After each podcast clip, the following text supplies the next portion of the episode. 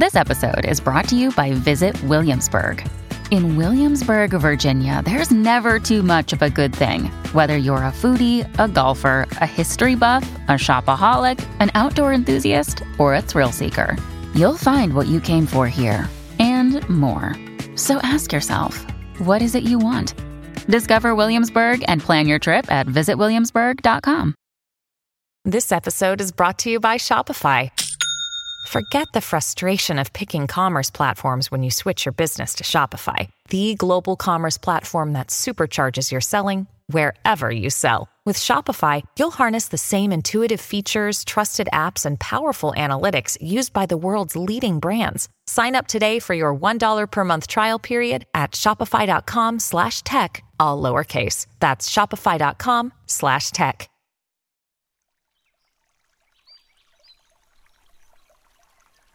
Hola de nuevo. ¿Cómo estás? Espero que muy bien.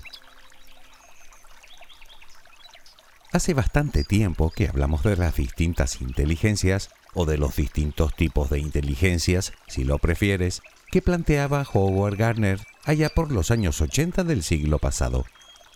Repasémoslas de nuevo porque tienen relación con el tema de hoy. Veamos él hablaba de la inteligencia lingüístico-verbal, la inteligencia lógico-matemática, la visual-espacial, la musical, la corporal sinestésica, necesaria para cualquiera que se dedique a la danza o al deporte, la naturalista, que viene a ser la comprensión de la naturaleza, la intrapersonal, relacionada con la autocomprensión, y la interpersonal, que consiste en la habilidad de entender a los demás.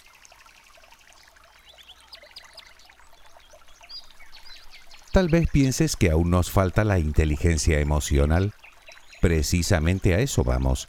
No es así exactamente. El término inteligencia emocional se acuñó unos años más tarde, uniendo de alguna manera las dos últimas, la inteligencia interpersonal y la inteligencia intrapersonal. Por lo tanto, podríamos decir que la inteligencia emocional tiene dos vertientes. Una es la capacidad de un individuo de reconocer sus propias emociones y sentimientos, y la otra, la capacidad de reconocerlas en los demás. Sea como fuere, es una realidad que cada vez se le da más importancia a este tipo de inteligencia en prácticamente todos los ámbitos de la vida, y de hecho es una habilidad cada vez más valorada por los empleadores de las empresas más punteras del mundo, tanto como los conocimientos y más incluso que la experiencia. Pero, ¿por qué? ¿Qué la hace tan importante? ¿Para qué sirve realmente? Y quizá la pregunta que más nos interesa, ¿podemos desarrollarla? Te adelanto la respuesta, sí. La cuestión es cómo.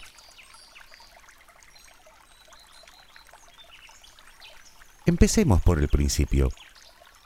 Durante mucho tiempo se pensaba que el éxito de cualquier individuo estaba directamente relacionado con su cociente intelectual. Se pensaba que su puntuación en un test de inteligencia determinaba de algún modo su grado de éxito, tanto académico como profesional. Pero esa forma de pensar, si bien no estaba del todo equivocada, sí parecía estar sesgada o al menos incompleta. Y es que desde hace algunas décadas, los investigadores y sobre todo las empresas comenzaron a detectar que para lograr el ansiado éxito, eso de ser listo no era suficiente. Se necesitaba algo más. Se necesitaban otras habilidades que no aparecían reflejadas en dichos test y que ni siquiera eran evaluables o mensurables y la prueba estaba en las personas que aún teniendo muchísimos conocimientos no llegaban a alcanzar el éxito, mientras que otras personas con conocimientos mucho más reducidos lo lograban de forma incontestable. ¿Dónde estaba el secreto?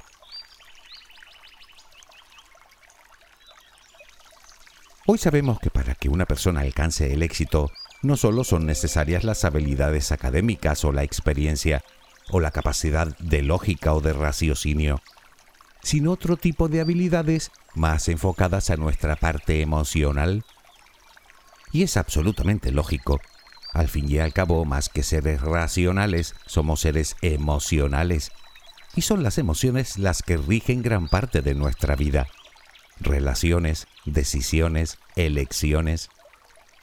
Ojo, no digo que el conocimiento o la experiencia no sean útiles y necesarios. Digo que si a eso le sumamos la inteligencia emocional, el individuo tendrá estadísticamente más probabilidades de lograr el éxito. La pregunta sigue siendo ¿por qué?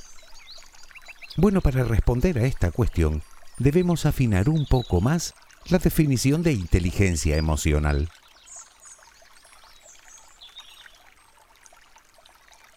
Según la psicología, inteligencia emocional es la capacidad que tiene una persona de reconocer, entender y manejar sus emociones, pero también de reconocer, entender e influir en las emociones ajenas.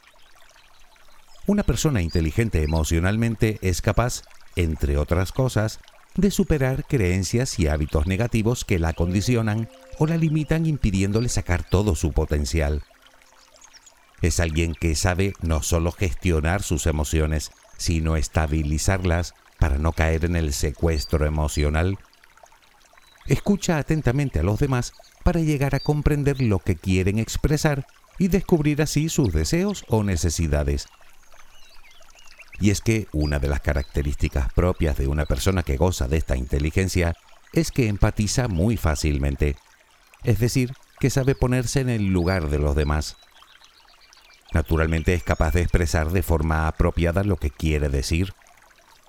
Además es una persona reflexiva, que mira hacia adentro con la finalidad de comprenderse a sí misma y entender los sentimientos que tiene en un momento dado, y practica la autocrítica constructiva.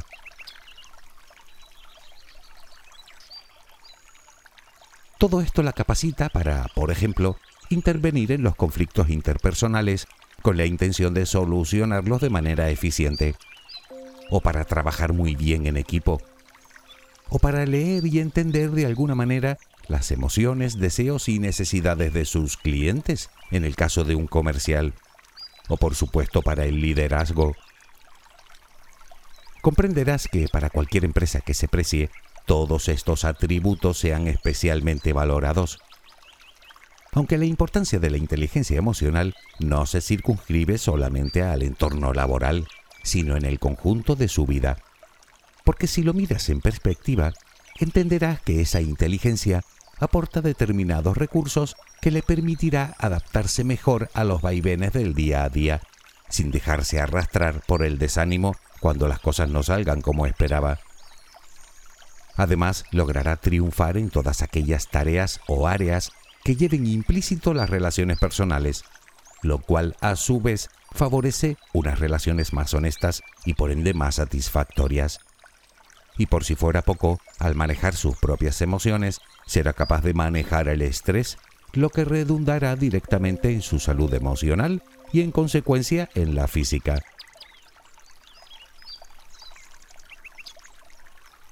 Como ves, ser listo está bien, pero ser emocionalmente inteligente es un plus muy importante con el que no todos cuentan y que puede hacer de ti una persona verdaderamente triunfadora. La cuestión sigue siendo la misma. ¿Cómo lograrlo? Bueno, quizá primero deberíamos repasar los cinco pilares o categorías en las que se fundamenta la inteligencia emocional y que nos darán las pistas para comenzar a desarrollarla. El primero de esos pilares es la autoconciencia, es decir, el reconocimiento y entendimiento de nuestras propias emociones y de los detonantes que las generan, de tal manera que podamos evaluar y corregir determinadas conductas, bien porque no nos conviene o bien porque debemos adaptarlas a una situación concreta. Por lo tanto, todo esto nos lleva a la conciencia emocional, a la correcta autovaloración, es decir, a la detección de nuestras fortalezas y debilidades y a la autoconfianza, o lo que es lo mismo, el sentido del valor propio.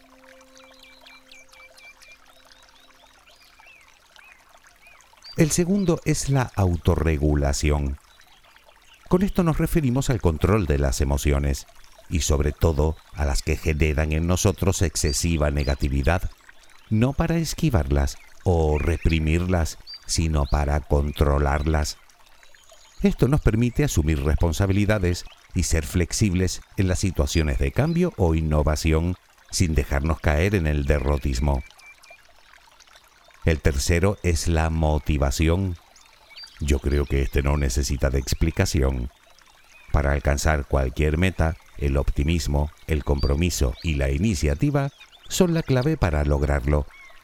Una persona que goza de una razonable inteligencia emocional cuenta con los recursos necesarios para permanecer motivada durante todo el proceso, encontrando la fuerza y la voluntad necesarias para lograr sus objetivos.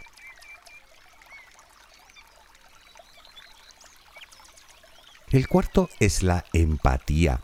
Entiendo que este tampoco necesita que nos extendamos demasiado. Se trata, como comentamos hace un momento, de saber ponernos en el lugar del otro, es decir, de comprender lo que siente y por qué lo siente. Es algo vital para cualquier líder, pues la empatía le permite facilitar el desarrollo de las habilidades ajenas, de orientar a los demás y de potenciar las oportunidades de sus compañeros. El quinto y último pilar de la inteligencia emocional radica en las habilidades sociales. En este caso hablamos de saber generar relaciones sostenidas en la honestidad y la integridad, buscando no solo nuestro beneficio, sino el beneficio de los demás. Dentro de este quinto punto entran, entre otros aspectos, el manejo de los conflictos, como también la capacidad de construir lazos interpersonales, la colaboración, la cooperación y obviamente de nuevo el liderazgo.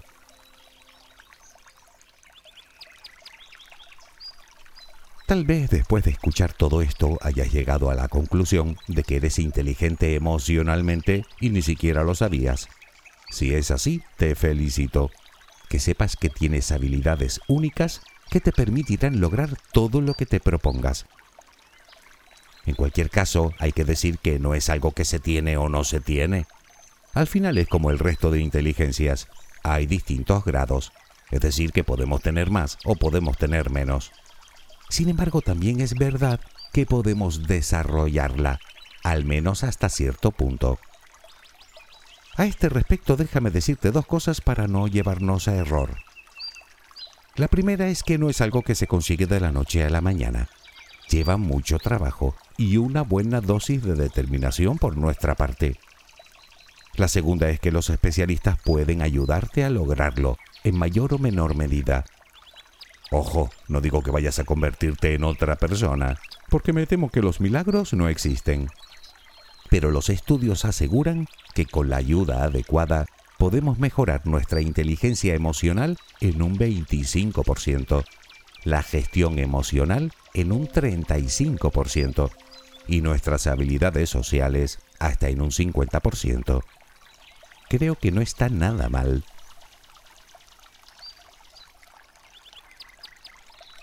La cuestión es por dónde empezar. Bueno, dado el tema de hoy, que básicamente trata de conocernos a nosotros mismos, supongo que la mejor manera es comenzar a practicar la autoescucha. Se trata de detenernos para conectar con nuestras emociones y entender cómo influyen sobre nosotros. O dicho con otras palabras, de detectar la emoción que subyace detrás de cada uno de nuestros actos, de nuestras decisiones, de nuestras elecciones, de nuestro estado de ánimo. Por lo tanto, escúchate con atención, indaga dentro de ti. Al principio te costará, pero a medida que vayas practicando, te aseguro que cada vez te será más fácil.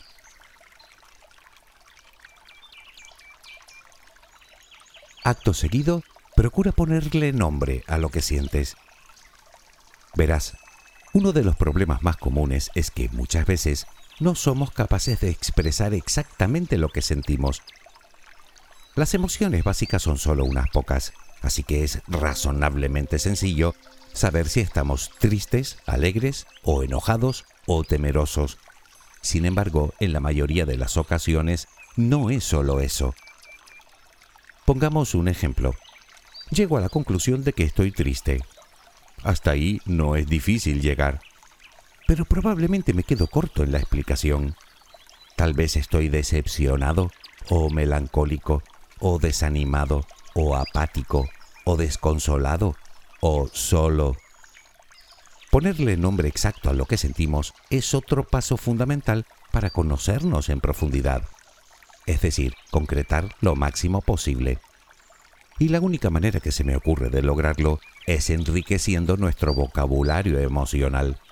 Aprender todas las cosas que podemos sentir para no quedarnos solo en la superficie, sino para ahondar en nosotros con la finalidad de llegar a entender exactamente lo que nos pasa. Aunque eso sí, no te dejes engañar. ¿Qué quiero decir? Pues que en ocasiones confundimos una emoción con otra. Por ejemplo, puedo sentirme enojado porque esperaba algo de un amigo, tal vez que me invitara a su fiesta de cumpleaños, pero no lo hizo. Quizá en el fondo no sea ira lo que siento, sino tristeza, decepción o desilusión, porque descubro que él no valora nuestra amistad como la valoro yo. Y lo mismo me puede suceder al revés. Tal vez estoy triste y puede que lo que sienta sea realmente enojo o frustración sea como fuere, me estoy equivocando de emoción. La clave está, insisto, en profundizar todo lo posible. Las emociones son parte intrínseca de nosotros. No las podemos eliminar. Son inevitables. Y de hecho están ahí para algo. Y ese algo es darnos información de lo que ocurre a nuestro alrededor. Quiero decir que per se no son ni buenas ni malas, son lo que son, emociones. Por lo tanto, trata de no juzgarlas y acéptalas como herramientas que te ayudan a tener una mayor conciencia de ti y de cómo eres, como una fuente de información que te ayuda nada más y nada menos que a vivir, a enfrentarte a retos o a peligros o a situaciones complicadas. Recuerda siempre que como ser humano estás en todo tu derecho a sentirte como te sientes y las únicas explicaciones que debes, te las debes a ti.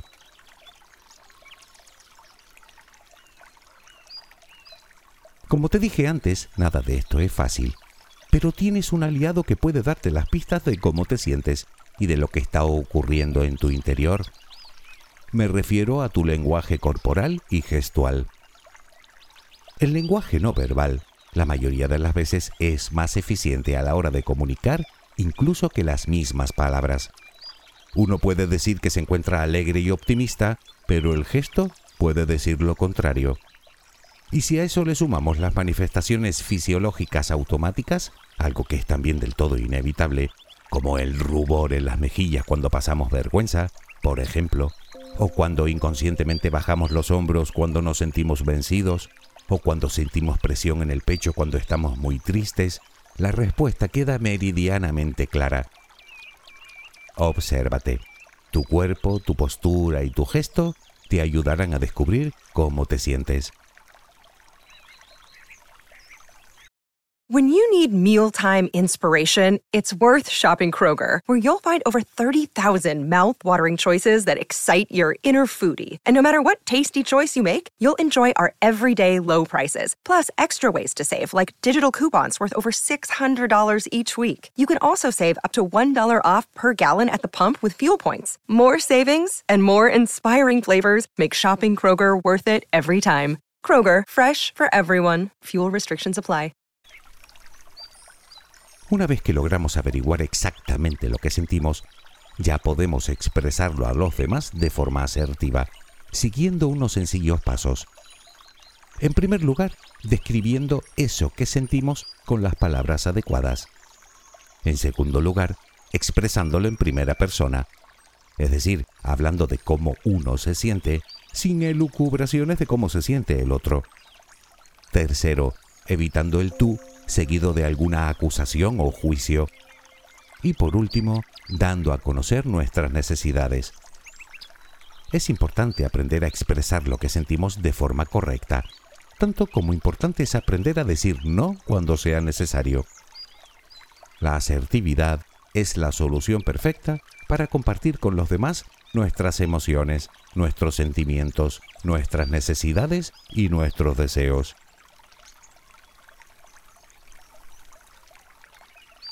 Otra recomendación que te darán todos los expertos en la materia es aprender el autocontrol. ¿Cómo? Pues vigilando lo que piensas acerca de lo que sientes. Me explico. Son los pensamientos los que hacen que perdamos el control, los que hacen que una emoción se desboque hasta que nos atrapa por completo. Si el impulso te obliga a decir o a hacer algo que puede traerte problemas, mejor calla y espera a que se te pase. Respira hondo, cuenta hasta 10, aléjate de la situación conflictiva, haz lo que sea para no caer en el secuestro emocional. Entre otras cosas porque la culpa que viene después suele hacernos sentir peor. Como decíamos hace un momento, no podemos evitar las emociones, pero sí podemos modificar nuestro pensamiento acerca de ellas.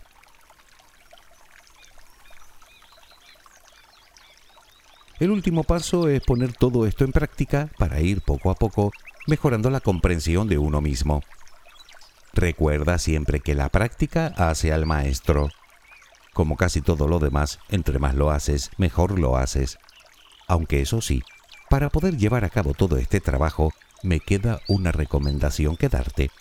Una que por cierto te sonará bastante, puesto que te la he dado en infinidad de ocasiones, principalmente porque son la base de todo lo demás, y sin la cual puede que todo el esfuerzo que despliegues para mejorar tu inteligencia emocional resulte baldío. Aprende a quererte, a aceptarte, a perdonarte y a sentir compasión por ti. Por muchas razones, pero en este caso porque eso te ayudará a sentir lo mismo por los demás. Y es que para desarrollar por completo la inteligencia emocional aún falta la otra vertiente, es decir, la comprensión del otro.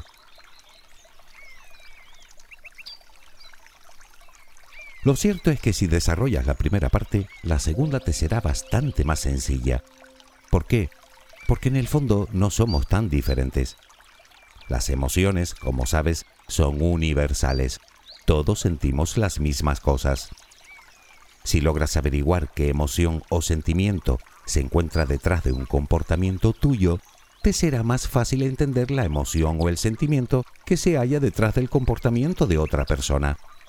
Si logras entender tu lenguaje no verbal, lograrás entender el lenguaje no verbal de la persona que tienes delante.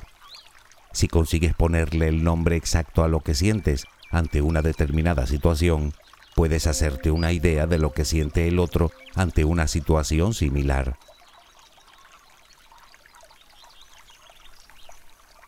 Todo esto se resume en conócete a ti y podrás conocer a los demás. Lo normal es que nos quedemos en la superficie y que juzguemos de forma espontánea y sin reflexión previa los comportamientos ajenos. Sin embargo, la inteligencia emocional consiste precisamente en lo contrario, en encontrar los porqués de los demás, en profundizar en las motivaciones ajenas, en empatizar, o como se suele decir, en calzarnos sus sandalias. Entenderás que, al igual que tú, todos tenemos nuestros propios motivos para hacer lo que hacemos, para comportarnos de la manera en la que nos comportamos, para ser como somos. Sabes perfectamente que ni tú ni yo caímos de un árbol la semana pasada. Ambos somos hijos de nuestros padres, de nuestro entorno, de las influencias que recibimos, de nuestra educación, de nuestra cultura, de nuestras experiencias, de la época en la que nos tocó vivir y de un sinfín de aspectos que nos hacen ser quienes somos. ¿No crees que ya va siendo hora de empezar a conocernos y entendernos un poco mejor los unos a los otros? Yo creo que sí. Y no sé por qué, pero tengo la sensación de que tú también lo crees, ¿verdad? Espero que tengas una luminosa jornada. Hasta muy pronto.